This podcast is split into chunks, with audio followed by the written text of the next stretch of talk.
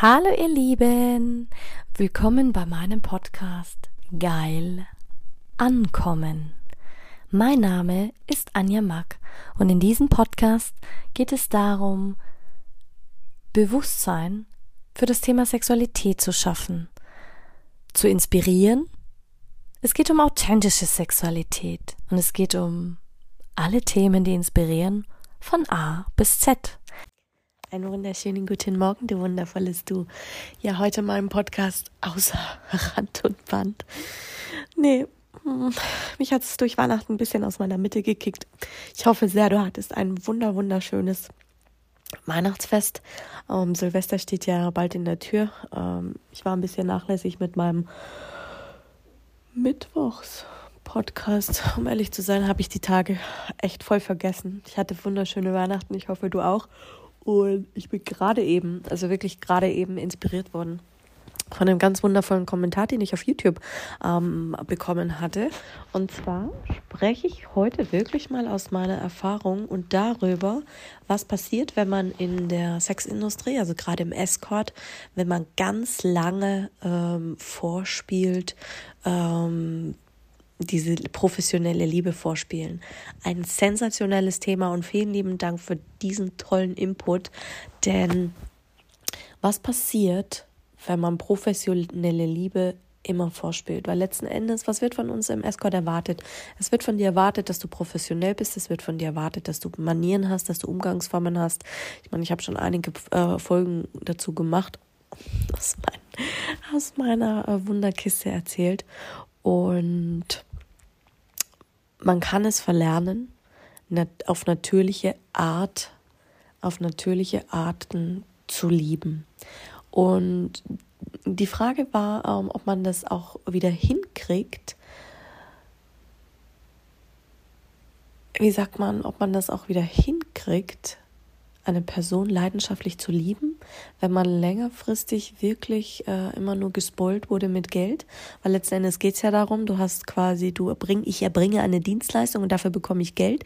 Ähm, nicht Früher war es nicht immer mit Sex, heutzutage ist es, wird es quasi fast vorausgesetzt, dass du Sex hast mit der Person und dass du dich halt benimmst, dass du Manieren hast, dass du die Wünsche erfüllst, dass du, du bist ja quasi in dem Moment wie ähm, wenn es darauf ankommt, bist du wie so ein Mädchen. Du bist liebevoll, du bist leidenschaftlich, du bist äh, ein bisschen schüchterner, vielleicht zurückhaltender, dass der Mann seine Qualitäten als Mann leben kann. Du bist die Liebende, das heißt, du weißt genau, was er möchte, gehst auf seine Wünsche ein, man spricht über die sexuellen Neigungen, Vorlieben.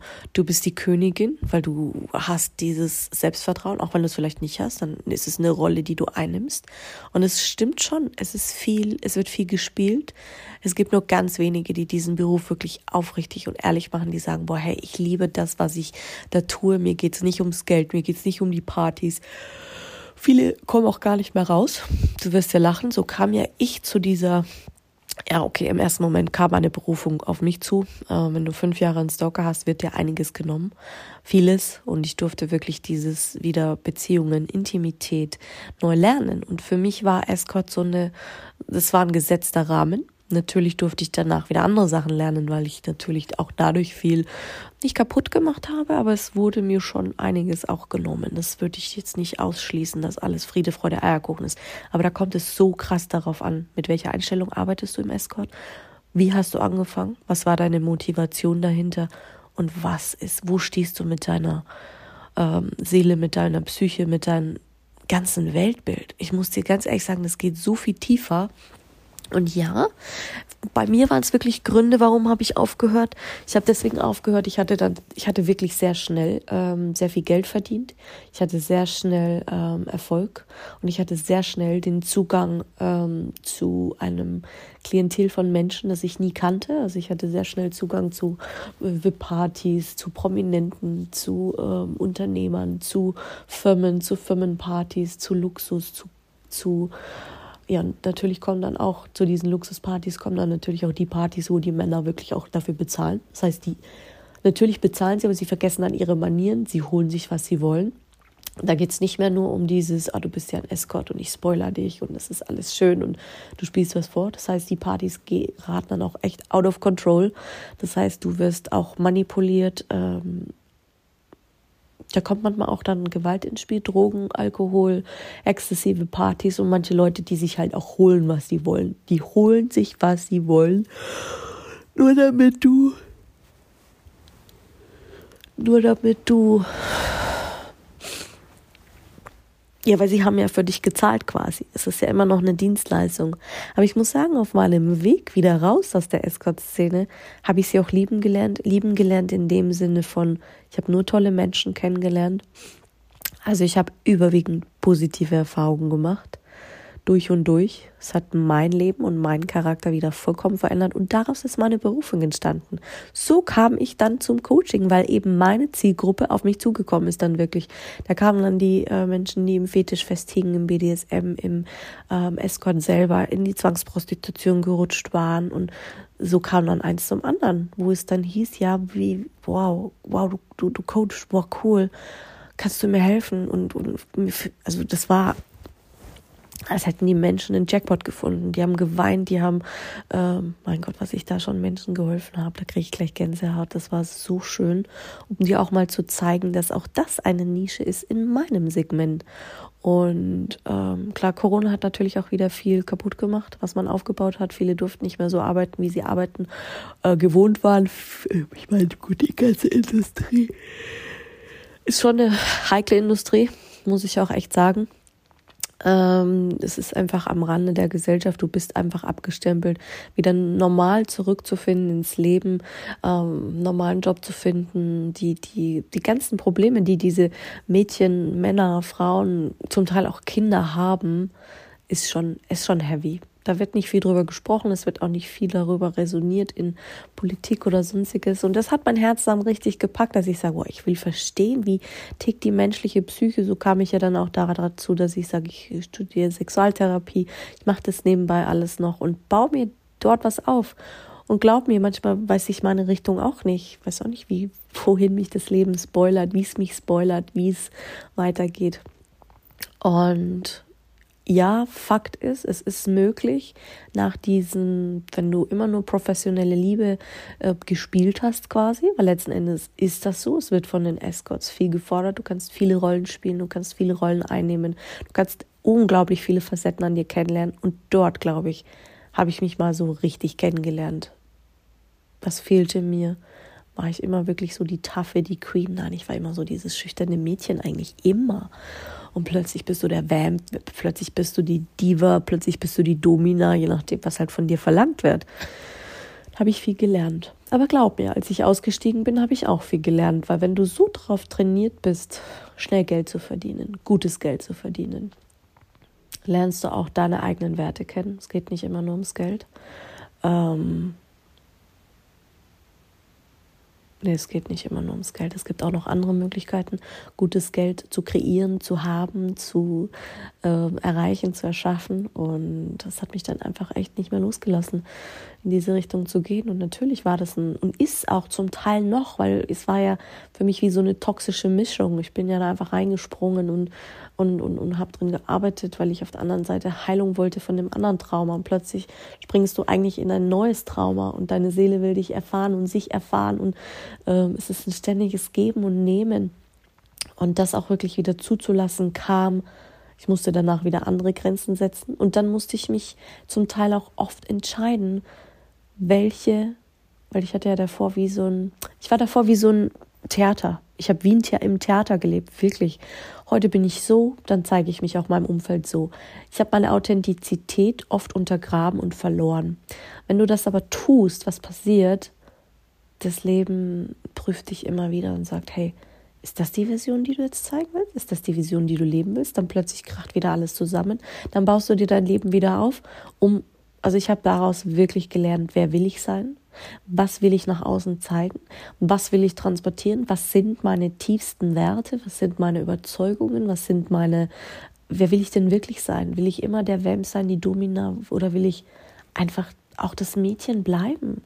Das sagt, okay, ich bin romantisch, ich bin, ähm, ich habe vielleicht eine verträumte Ideologie, manchmal ein bisschen naiv, aber ich kann auch ein Vamp sein, wenn ich will aber das will ich vielleicht seltener sein, als ich es in dem Beruf musste.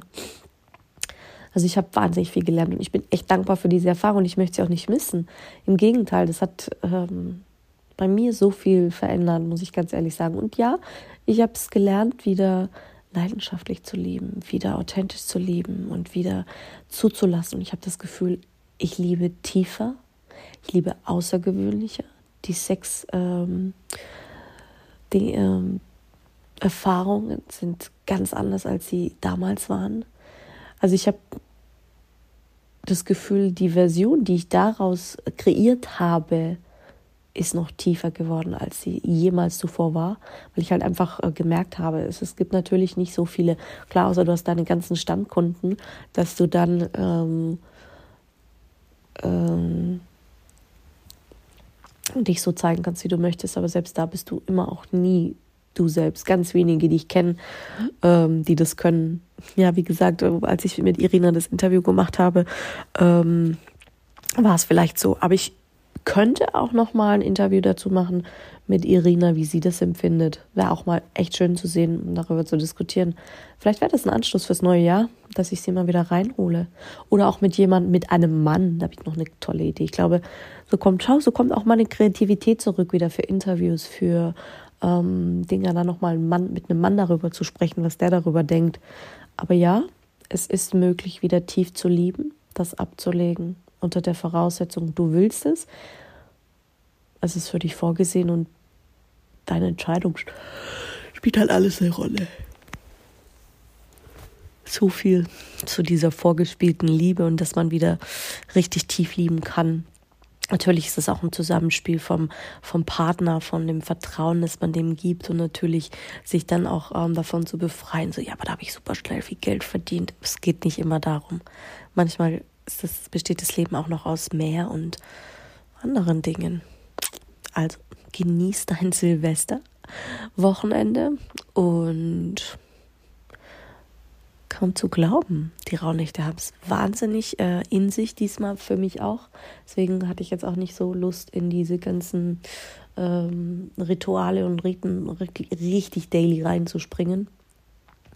Aber es spielt auch keine Rolle. Es hatte eh keiner danach gefragt im Moment. Deswegen habe ich es auch nicht äh, in Erwägung gezogen. Und kaum zu glauben, dass ich jetzt dann sage, die nächste Podcast-Folge mache ich in 2023.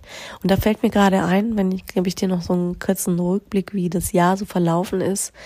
Ähm, ich bin schon stolz darauf, sage ich auch ganz ehrlich, dieses hey, ich habe jetzt seit ähm, 2018 meinen Podcast, also fast nächstes Jahr ins fünf, nee, 19 habe ich angefangen, ein Jahr später, vier Jahre. Gehe ich gehe ins vierte Jahr, regelmäßige Folgen zu machen, regelmäßig den, die Ideen zu teilen, den Input zu teilen. Und daraus siehst du den langfristigen Erfolg. Dranbleiben dranbleiben und den Drive und dieses Monumentum zu nutzen. Auch in den Phasen, wo du keinen Plan hast, wie es weitergeht, wo du gar nicht weißt, was, was gerade kommt und ansteht. Aber es war ein toughes Jahr, es war ein aufregendes Jahr. Glaub mir, das nächste Jahr wird noch, noch faszinierender, noch tiefer, noch. Nächstes Jahr habe ich Vorsätze, um ehrlich zu sein, ähm, habe ich mir selbst wirklich mal wieder was vorgenommen. Aber jetzt nicht im Sinne von Ziele, sondern wirklich zu sagen, okay, das nächste Jahr hat schon ein Motto für mich und zwar empfangen. Entspannen und empfangen. Entspannen und empfangen, das ist so mein Motto fürs neue Jahr. Und ich bin gespannt, was da alles noch passiert, wo es mich hin katapultiert. Beyond Millions, beyond tausenden Orgasmen, beyond who knows. Aber auf jeden Fall einen ganz, ganz tollen Tag und bis bald.